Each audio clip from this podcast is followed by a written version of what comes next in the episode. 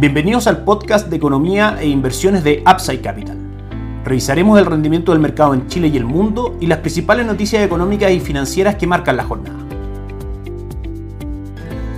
Muy buenos días a todos, ¿cómo están ustedes? Lunes 3 de enero de 2022, soy Ramiro Galeano, fundador de Upside Capital, les doy la bienvenida a otra edición más de Mercados en Upside Capital. Partimos como siempre revisando el mercado local, por cierto la noticia más importante es que el Banco Central da a conocer el IMASEC de noviembre de 2021, la actividad económica en Chile crece un 14.3% en dicho mes, superando las expectativas, todos los componentes del IMASEC crecieron respecto al mismo periodo del año anterior, destacando la contribución de las actividades de servicio y en medida del comercio, indicó el Banco Central en un comunicado. Y más por sobre incluso el 19% tuvimos durante el año anterior. Esto se debe principalmente a dos motivos. Uno, la baja base comparativa respecto al año 2020, que principalmente la economía permaneció bastante estancada y cerrada producto de la pandemia. Y punto número dos, Chile, por supuesto, ha sido entre políticas fiscales, el retiro de los fondos de pensión y una serie de cosas, el país que más ha estimulado su economía en el mundo respecto a su Producto Bruto, de manera que era esperable tener una recuperación rápida de la economía y por supuesto también tener IMASEC en cuanto a lectura bastante alto. Sin embargo, el Banco Central y distintos analistas del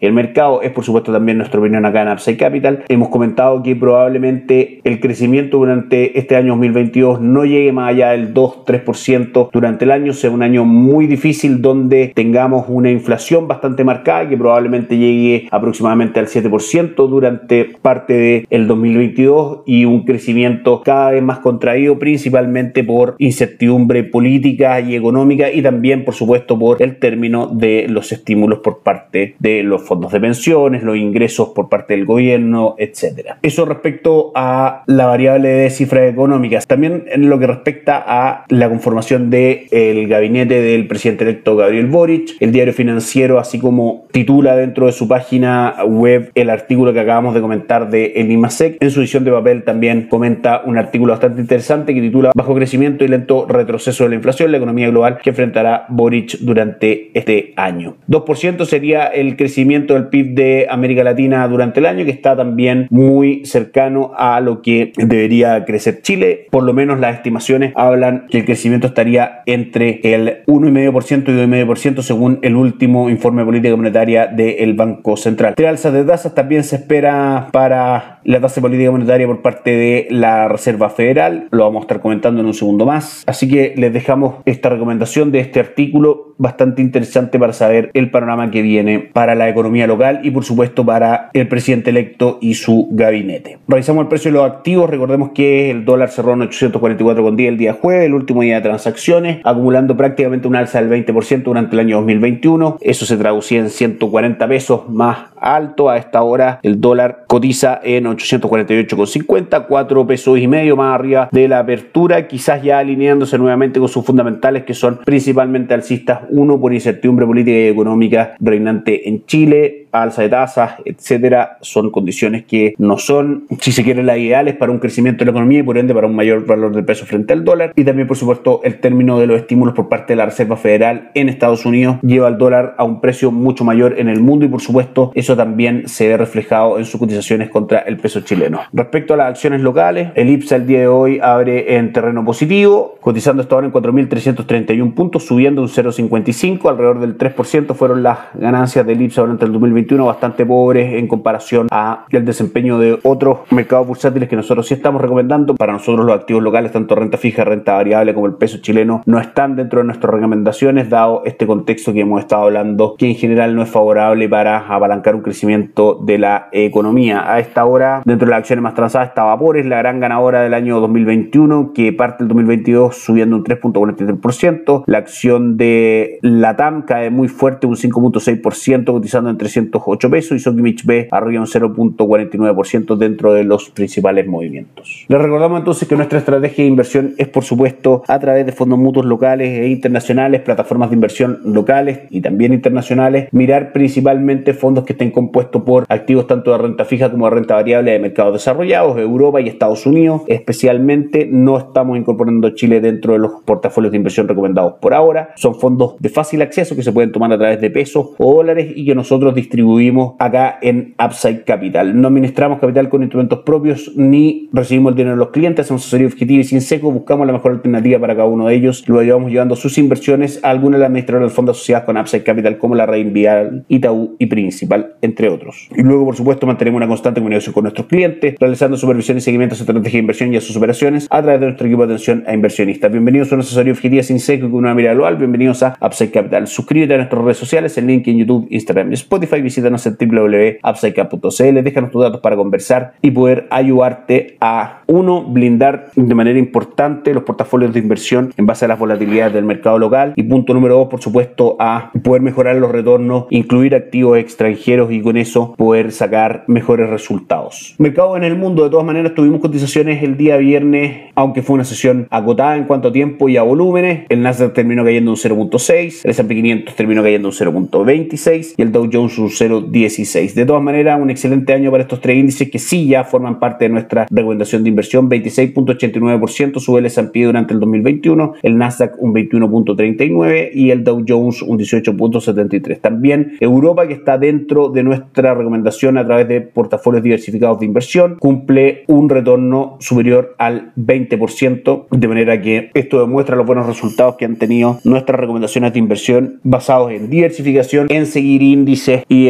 estar, por supuesto, pendiente de los movimientos día a día. Los invitamos también a escuchar el podcast del día viernes, donde hacemos un repaso total del retorno de los principales activos y mercados del mundo durante el año 2021. Otro artículo que les recomendamos de la edición de papel del día de hoy del diario financiero el que titula ¿Qué esperar para los mercados en 2022? 27%, como decíamos, subió el S&P 500 durante 2021, pero las tres principales variables son para Europa y Estados Unidos, la inflación a nivel global y, por supuesto, las medidas que vaya tomando la Reserva Federal, tanto en retiro de estímulos como en alza de tasas, van a ser muy relevantes para ver el retorno de los mercados y también desde Asia, por supuesto, lo que ocurra con el mercado inmobiliario, específicamente con el grande, la capacidad de seguir pagando la deuda, etcétera, van a ser las tres variables relevantes que nosotros vemos en los mercados globales durante 2022 que podrían afectar. Para nosotros siguen siendo una excelente alternativa de inversión, dado que si es que hay un término de estímulo, finalmente hay una economía que es capaz de soportar esta política, de manera que los drivers de movimiento en este tipo de mercados son bastante más fuertes de por lo menos lo que está ocurriendo en Chile. Calendario económico el día de hoy, día de PMI, estas encuestas que se hacen a los gerentes de compra de las principales empresas en general para poder mirar cómo están viendo el futuro de la economía y de su sector. En Europa, resultados dispares resumidos en el PMI manufacturero de la zona euro como un todo, que marca 58 puntos en línea con lo que se esperaba, mostrando zona de expansión. Vamos a conocer a las 11.45 hora local el PMI de Estados Unidos y por supuesto también sumamente importante el PMI manufacturero de Caixin hoy día a las 22.45 hora local desde China. Eso va a causar, por supuesto, si es que hay un resultado distinto respecto al esperado, va a causar movimientos fuertes en el cobre y por ende podría también causar movimientos fuertes en el dólar acá en Chile. Por último, revisamos los mercados en el mundo. En Asia en general los mercados están cerrados, excepto el índice de Hong Kong, el Hansen que cayó un 0.53%, Shanghai y el Nikkei 225 están cerrados por feriados. Europa cumple una buena jornada, subiendo un 0.66 el Eurostock 600 y el DAX alemán arriba un 1% y la apertura en Estados Unidos se vislumbra en terreno positivo a través de la cotización de los futuros de los principales índices bursátiles. El Dow Jones anuncia una apertura en 0.39% de utilidad, el S&P 500 de un 0.53% y el Nasdaq de un 0.69%. Y con eso vamos por finalizado el podcast del día de hoy. Que tengan un excelente día, semana y año. Nos volvemos a encontrar mañana. Chao, chao. Gracias por escuchar el podcast de Economía e Inversiones de Upside Capital. Te invitamos a visitar nuestro sitio web www.upsidecap.cl y contactarnos para brindarte una asesoría objetiva, sin sesgo y con una mirada global para tus inversiones.